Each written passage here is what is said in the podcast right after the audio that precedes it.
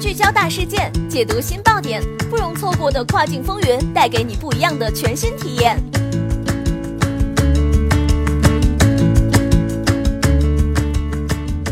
雨果电台听跨境的声音，各位听众朋友们，大家好，欢迎大家收听这一时段的跨境风云，我是可心。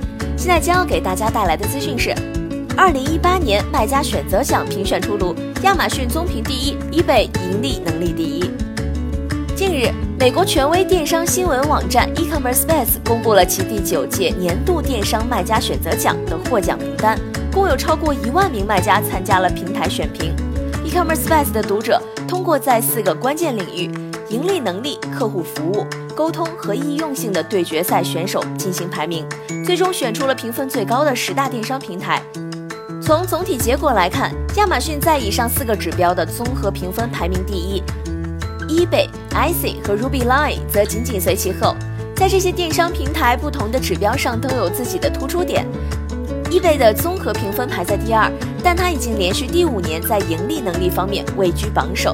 iC 综评排在第三位，但在易用性方面赢得第一名。第四名的 Ruby Line 赢得了最佳客户服务平台，Ruby Line 也成为了最受推荐的电商平台。Bananza 综合排名第五，并连续第五年获得了最佳沟通平台的殊荣。沃尔玛在今年首次进入了决赛阶段，取代了 Pinterest，但最终还是排在第十位。自2012年以来，该奖项前五名的位置都没变过，而且大多数平台在今年的评分上都有轻微的提高。盈利能力这项指标评价是在卖家的平台的盈利能力。eBay 在盈利能力方面名列榜首，其次是 iC、亚马逊、Ruby Line 和 Craigslist。客户服务这项指标评价是平台为卖家提供的客户服务质量。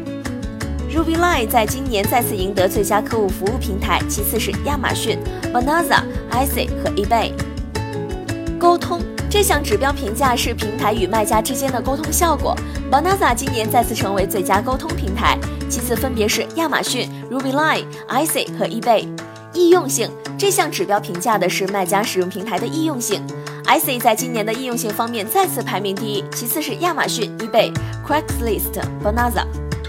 推荐指数这项指标评价是卖家向朋友或同事推荐平台的可能性。Ruby Line 在这方面评分极高，其次是 Bonanza、亚马逊、iC 和 eBay。深入解读奖项结果。在电商平台上销售的竞争是非常大的，这也导致了今年来自多个平台卖家的抱怨，尤其是在搜索结果曝光量与大卖家竞争的困难方面。在今年的卖家选择奖中，有许多参与者表示，卖家的规模大小不应该影响搜索结果，也不应该影响他们的盈利。然而，许多卖家认为，平台会将其他因素考虑在内，而不是严格按照消费者关键词搜索的匹配程度来进行排名。在前五大平台中，所有平台都有针对卖家所提供的付费广告项目。这些项目以推广 listing 为名，既提供了机遇，也带来了挑战。许多人指出，公平竞争的概念已经不复存在。各个平台毫不掩饰地吸引品牌和大批量卖家，为他们提供优惠待遇，让这一些较小的卖家感到苦恼，因为他们需要花费更多来让自己的产品出现在消费者眼前。考虑到他们所面临的竞争，许多卖家希望看到平台本身能做更多的广告，来吸引更多的流量。这是大小平台卖家都希望看到的。卖家对费用不得不降价的压力表示担忧，因为这会直接影响到他们的利润。另一些人则担心平台上充斥着太多的广告。卖家保护和卖家政策也被认为是值得关注的领域。在今年的卖家选择奖中，电商销售税收问题出现也是一个关注点。一些州的卖家被告知，他们必须向本州消费者征收并提交销售税，即使是那些在这些州没有实体店的小型卖家。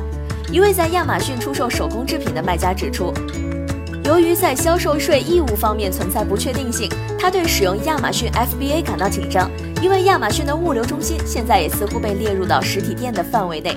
这个问题将被如何解决，可能会对电商平台产生重大影响。因为销售税的不确定性将影响着卖家的行为。好的，这一时段的资讯就是这样，更多详情请点击本期音频下方文稿继续阅读。感谢雨果小编的整理，我们下一时段再会，拜拜。